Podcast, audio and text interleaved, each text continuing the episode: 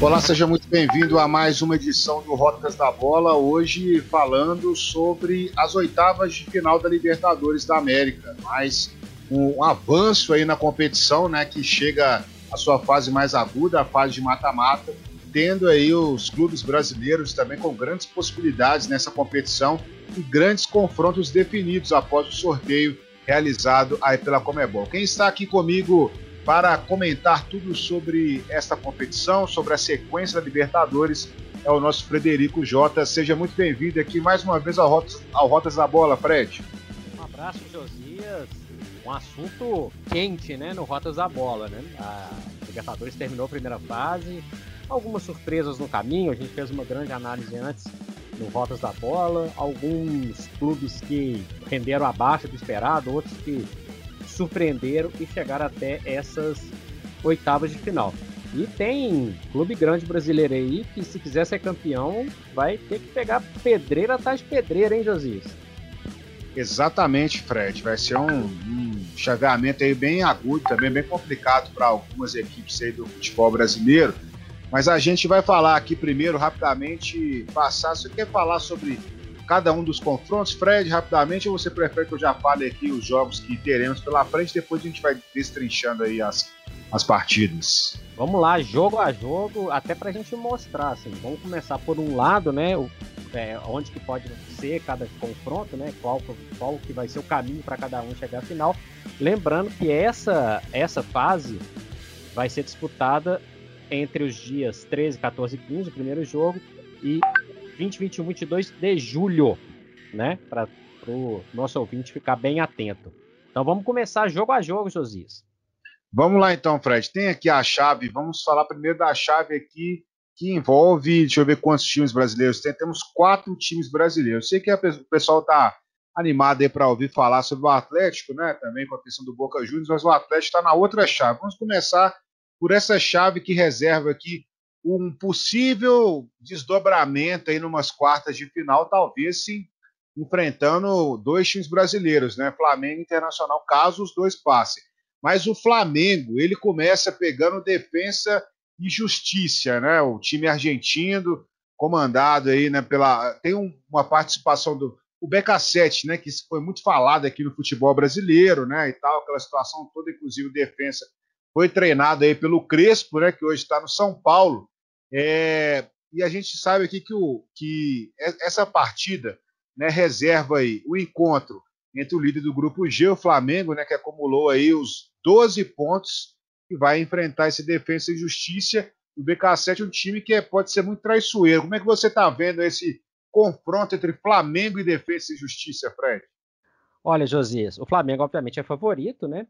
Mas rendeu, na minha avaliação, menos do que se esperava na primeira fase. Termina invicto, seis jogos, três vitórias, três empates, mas tomou nove gols, né, Josias? E empatou em casa com o Vélez, empatou em casa com a LDU e empatou fora de casa contra o Lacaleira, né? Foram os últimos três jogos do Flamengo. Então o Flamengo começou bem, começou vencendo os três jogos, dava a impressão que ia deslanchar e acabou não conseguindo ir para frente, né? Não conseguiu terminar satisfazendo sua torcida. E uma das boas surpresas, a gente até falava sobre isso, né, Josias? Que o Palmeiras no grupo A iria classificar com mais tranquilidade, o Defensa e Justiça ia brigar com o Del Valle. Com o Del Valle até tendo uma certa vantagem sobre a equipe argentina. Mas o que aconteceu? O Defensa venceu o Palmeiras no Allianz Parque, o Independente Del Valle tropeçou, perdeu para o Universitário do Peru e não conseguiu vencer o Defesa de Justiça. Então, uma das surpresas para mim nessa, nessa classificação foi a chegada do Defesa de Justiça. E aí a gente tem que lembrar um, uma questão: é um time que tem muito menos obrigação de ir longe. O Flamengo tem. Então, isso pode ser um fator decisivo para a equipe argentina, a equipe que já tirou um título do Palmeiras, o título da Recopa Sul-Americana no Brasil, né, Josias? E o vencedor desse duelo, Defesa e Justiça e Flamengo enfrenta o vencedor de Olímpia Internacional, que estava no mesmo grupo, né, Josias? Vamos falar desse? Exatamente, Fred. Chegamos aí à situação do confronto entre Olímpia e Internacional, lembrando que acredito eu, Fred, que a torcida do Internacional ficou feliz aí com esse confronto definido nas oitavas de final, porque o, o Internacional já enfrentou duas vezes o Olímpia na fase de grupos, venceu as duas partidas, inclusive uma delas goleando por 6 a 1. Então o time do Internacional chega mais do que favorito para esse confronto, né, Fred?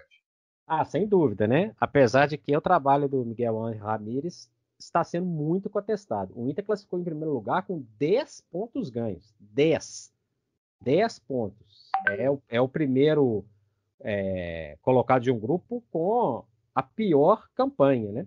Perdeu duas vezes, mas pegou um grupo que é bizarro, né? Porque o Olímpia, que é o segundo colocado com nove pontos, conseguiu tomar 14 gols nos seis jogos, né? Uma defesa muito frágil, é a pior defesa de todos os classificados. Então o Inter se deu muito bem, porque vai ter um tempinho para organizar o time, que é melhor do que o Olímpia, e pegou um adversário que estava em baixa. A gente tinha falado, inclusive, né, o Olímpia tinha perdido o último Campeonato Paraguai para o Cerro, e a gente duvidava da classificação do Olímpia. E classificou na Bacia das Almas, precisando fazer um resultado milagroso contra o Tátira, conseguiu também com uma goleada 6 a 2 mas é um time irregular, é um time limitado, venceu 3, perdeu 3, Inter é favorito, mas sem mostrar um grande futebol. Então, na minha avaliação, podemos ter o Inter e Flamengo aí nas quartas de final. E dessa chave também nós vamos continuar falando desse lado esquerdo da tabela, agora com Vélez e Barcelona de Guayaquil, Josias. Exatamente, Fred. Colocando aí um confronto entre uma equipe argentina e uma equipe equatoriana, o Barcelona vem até é, bem também nessa competição, né? Deu uma surpreendida ali. É um time que pode oferecer dificuldades para o time argentino, Fred. Você acha que o Vélez chega com mais capacidade. A gente já tinha falado sobre a situação do Vélez, né?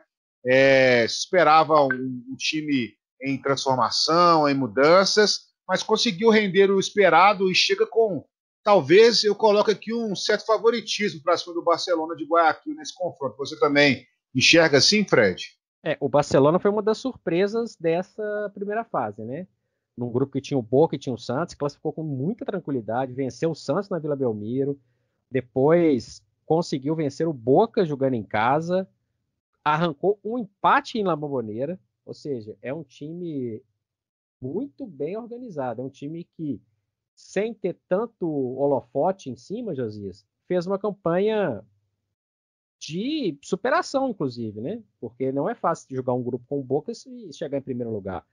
Já o Vélez, eu vejo de uma outra maneira. O Vélez é uma equipe irregular. Né? O Vélez perdeu, inclusive, para uma equipe equatoriana no grupo G, levou 3 a 1 da LDU, se recuperou depois, venceu a própria LDU jogando em casa e conseguiu resultados como empatar com o Flamengo fora de casa, enfim, conseguiu se organizar, mas é um time que tomou, fez 10 gols, tomou 8. Então é um time irregular, começou a temporada tomando goleadas na Argentina, é um time que não, não me traz muita confiança, né? Então eu iria de Barcelona nesse confronto, inclusive porque o segundo jogo é no Equador. O vencedor desse, desse duelo pega o vencedor de Cerro Portenho e Fluminense. Aí, Josias, vou te falar que o Fluminense deu sorte demais nesse confronto, você não acha, não? Com certeza, né, Fred? A gente viu aí o desenvolvimento do grupo do Atlético que tinha o Cerro, né? E a gente vê aqui que o Cerro ele conseguiu a proeza de avançar aí às oitavas de final da Copa Libertadores marcando apenas quatro gols em seis jogos, né, Fred? Sofreu ainda cinco. É um time bem irregular e o Fluminense é uma das grandes também surpresas. Você citou o Barcelona de Guayaquil, realmente um time que mostrou aí muito, muita capacidade durante a fase de grupos, né, com esses resultados para cima também do Boca, né, outros resultados importantes do grupo. Mas o Fluminense pegou um grupo que tinha o River Plate, né, tinha toda a situação que o pessoal colocava como a possibilidade do River aí ser o grande né, Gosto também do Fluminense. O Fluminense foi lá, venceu dentro do Monumental de Nunes também, um grande resultado, e chega com uma grande vantagem para cima da equipe paraguaia, né? É o favorito nesse confronto, Fred. Ah, sem dúvida, né? O, a curiosa é que o Cerro Porteño tomou cinco gols, todos do Atlético, né? Todos do Atlético. O, o, restante do grupo, que era América de Cali e Laguaira, era, são, eram equipes muito frágeis, né? O Cerro Portem tomou uma goleada, perdeu de 1 a 0 em casa e tomou uma goleada no Mineirão de 4 a 0. Então, cinco gols que o Cerro sofreu, todos do Atlético, e só fez quatro gols, nenhum no Atlético, né? Para a gente ver um pouquinho do disparate. O Fluminense, na minha avaliação, é uma das maiores surpresas, se não for a maior surpresa dessa primeira fase. Perdeu um jogo só, perdeu para o Júnior Barranquilla no Maracanã, aí foi uma surpresa. Fred fazendo muitos gols, Nenê jogando muito bem, e para variar, uma quantidade imensa de jovens que sempre se destacam, né? Entre eles o Kaique, que já é jogador do Manchester City, jogador que chamou muita atenção. Uma equipe sólida montada pelo Roger Machado, uma equipe que tem muito a comemorar esse sorteio e pode ir muito para frente. Então, assim, baseado aqui no que a gente está falando, a gente teria umas quartas de final entre Barcelona de Guayaquil e Fluminense. Imaginando que desse lado da chave tem Flamengo e Inter, a gente pode ter um Fla-Flu numa semifinal de Libertadores, porque eu acho o Flamengo acima do Inter e o Fluminense, pelo que está mostrando até agora, pode sim eliminar o Barcelona de Guayaquil e chegar até uma semifinal de Libertadores. Surpreendente, se a gente for levar em conta que nem no Campeonato Brasileiro a gente imaginava que o Fluminense ia tão bem. Chegou direto na fase de grupos e fez uma bela participação. Então, podemos pensar mais ou menos num Fla-Flu em semifinal, hein, Josi? Surpreendente isso.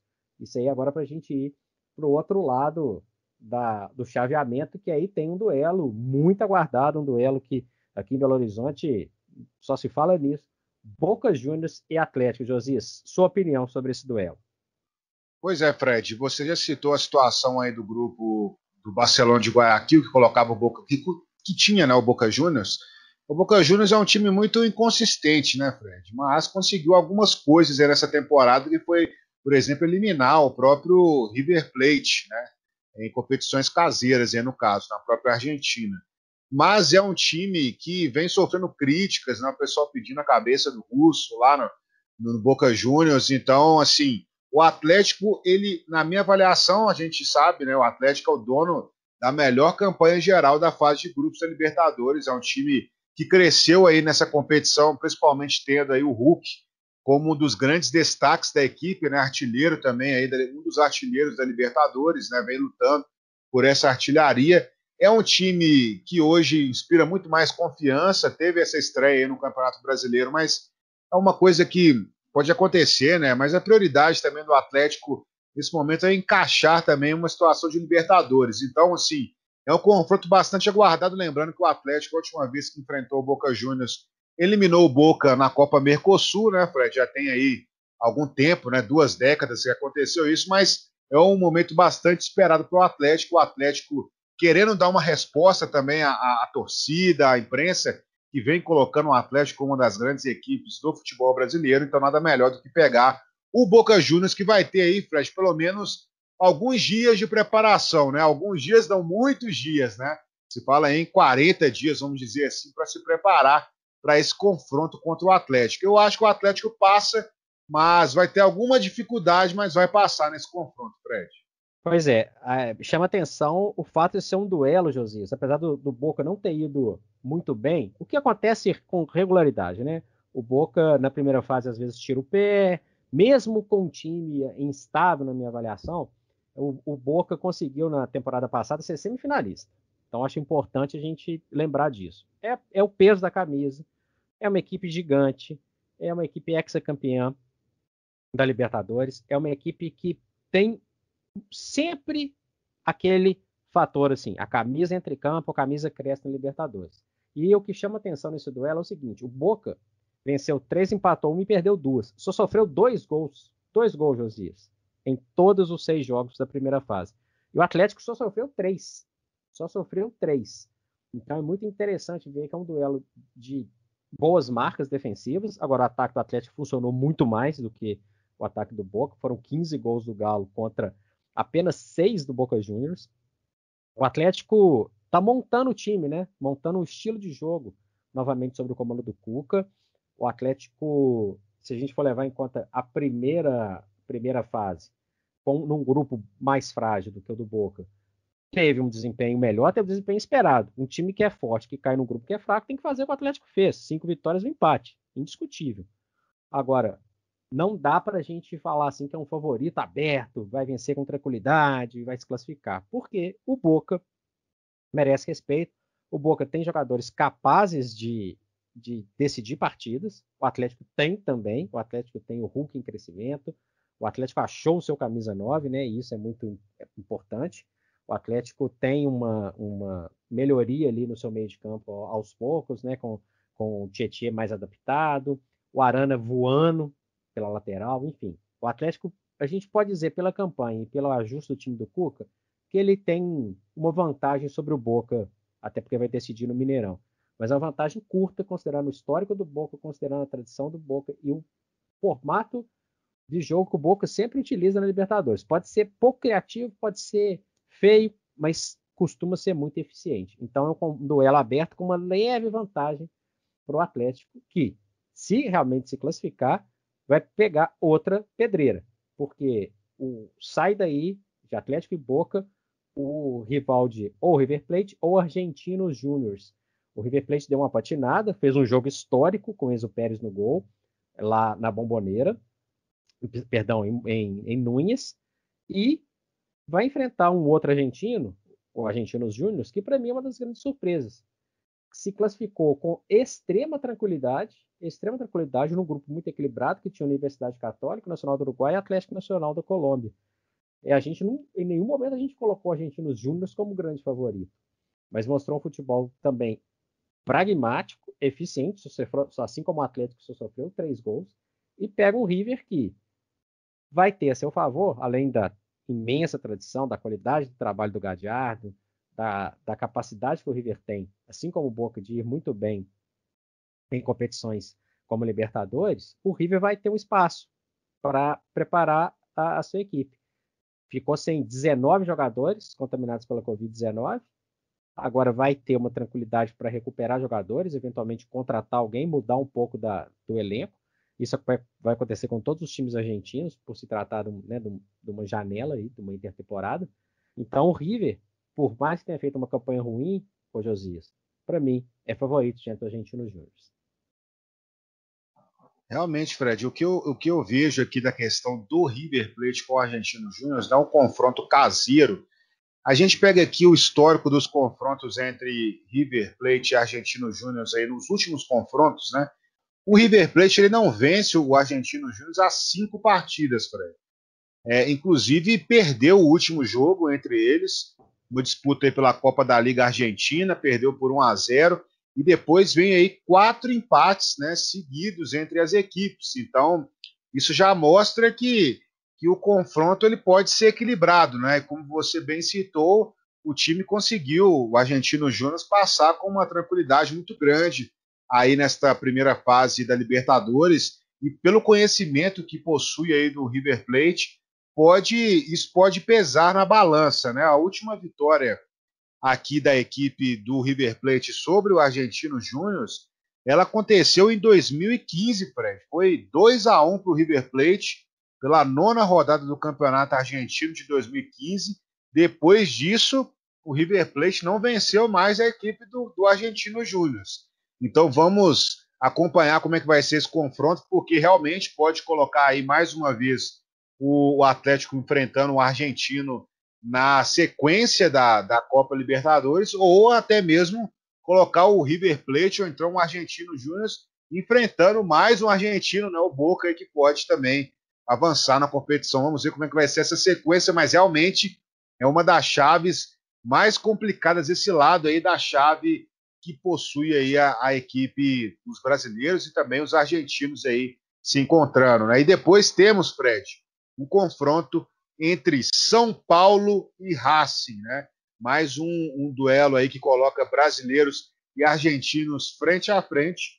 E o, a gente lembra que o São Paulo foi o único time brasileiro né, que avançou às oitavas de final na segunda colocação. E vai ter aí possivelmente um dos duelos mais complicados também das oitavas de final. O Racing ele avançou em primeiro, no mesmo grupo do São Paulo, né? Os dois já se enfrentaram aí na competição. Na primeira fase, o, o time aí comandado pelo Hernan Crespo não foi capaz de vencer a equipe do Racing em nenhuma das duas partidas. Foi um empate, uma derrota e agora vai ter um duelo de mata-mata pela frente. Fred, será que o São Paulo vai conseguir a classificação e vencer agora realmente no que mais importa o Racing? Olha, o São Paulo é melhor que o Racing, na minha opinião. O Racing é um time muito organizado, é um time certinho, é um time que corre por fora, invicto, né? Não custa lembrar. Sofreu só dois gols, mesma quantidade de gols que o São Paulo sofreu. Mas o São Paulo, na hora que ele abriu, a, abriu mão, focando no Campeonato Paulista, nesse calendário bizarro desse ano, com jogos a cada 48 horas, eles simplesmente colocaram a, a o Campeonato Paulista, o estadual, sobre a, a o, o, né, preferencialmente em relação a Libertadores, perdeu para o Racing no Morumbi. Então o Racing vai ter a vantagem de decidir em casa. Mas eu acho o time de São Paulo mais organizado, um time melhor, um time mais veloz, um time mais dinâmico, mesmo decidindo em, lá na Argentina. Então eu vou de São Paulo nesse duelo, Josias. E a gente, a gente chega agora, Fred, na última partida, né, que pode colocar um brasileiro jogando aí, né, outras semifinal, outras quartas de final brasileira, né, na verdade.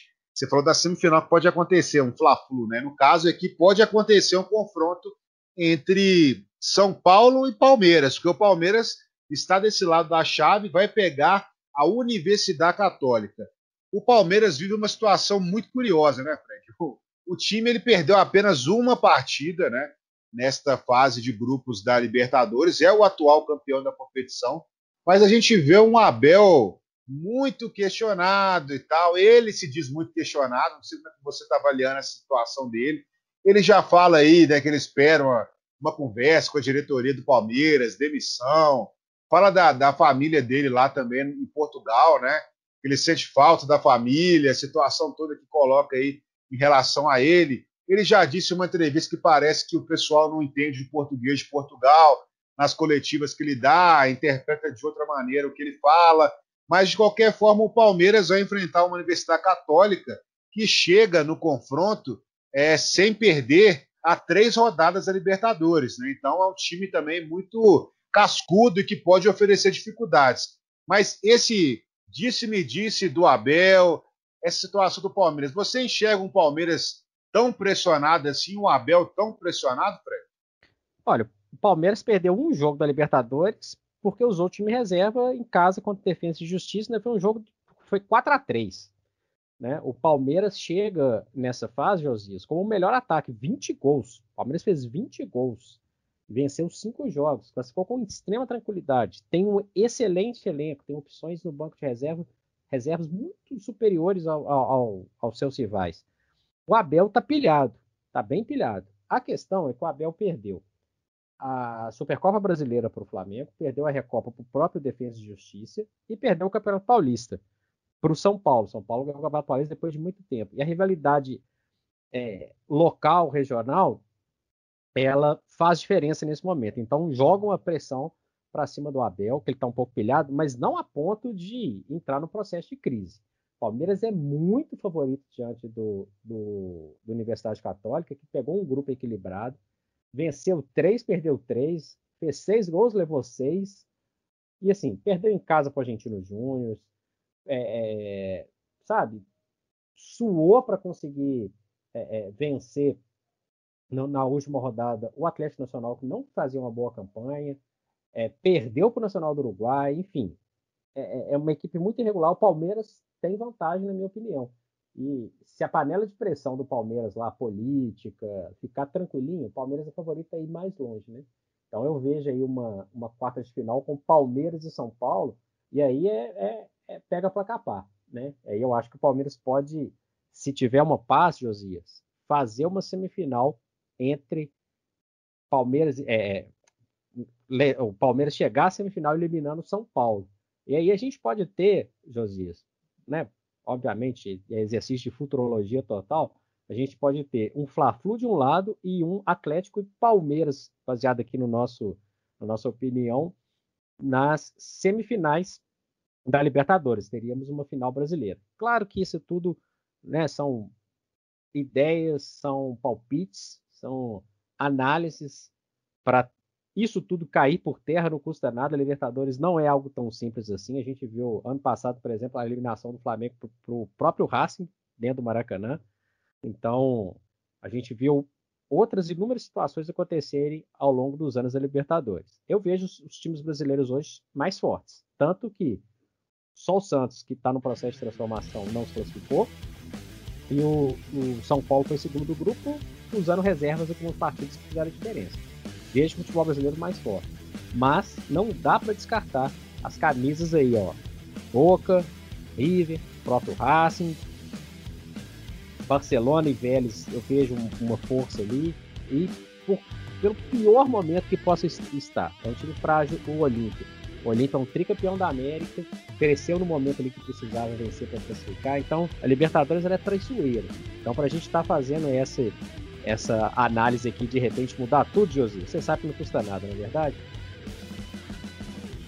Exatamente, Fred. Não custa nada, né? Uma competição que reserva muitas surpresas. A gente tem alguns times bem acostumados também a disputar essa Libertadores, como o próprio caso do River Plate, né? Que, é, que sempre está chegando aí nas fases semifinal, final, né? Com o trabalho do Marcelo Gadiardo. Então acho que é um momento que a competição muda, né? O mata-mata ele transforma aí as equipes e pode trazer muita surpresa porque o futebol não é um esporte muito exato, né? Que você faz os cálculos ali, vê quem fez os gols e tal, as estatísticas, mas elas muitas vezes não entram em campo na hora do vamos ver, na hora da verdade. Então vamos aguardar para saber como vai ser, mas de qualquer forma, essas oitavas de final vão ser aí bem disputadas e a gente vai acompanhar tudo no Rotas da Bola. Eu agradeço mais uma vez a sua participação por aqui, Fred. Valeu, Josias, um abraço. Essa aí, depois a gente tá dando a cara a tapa, hein? A gente tá dando a cara a tapa aí, então que a corneta toque, Josias. Um abraço. Um grande abraço, Fred, e um grande abraço aos nossos ouvintes. Até a próxima edição do Rotas da Bola.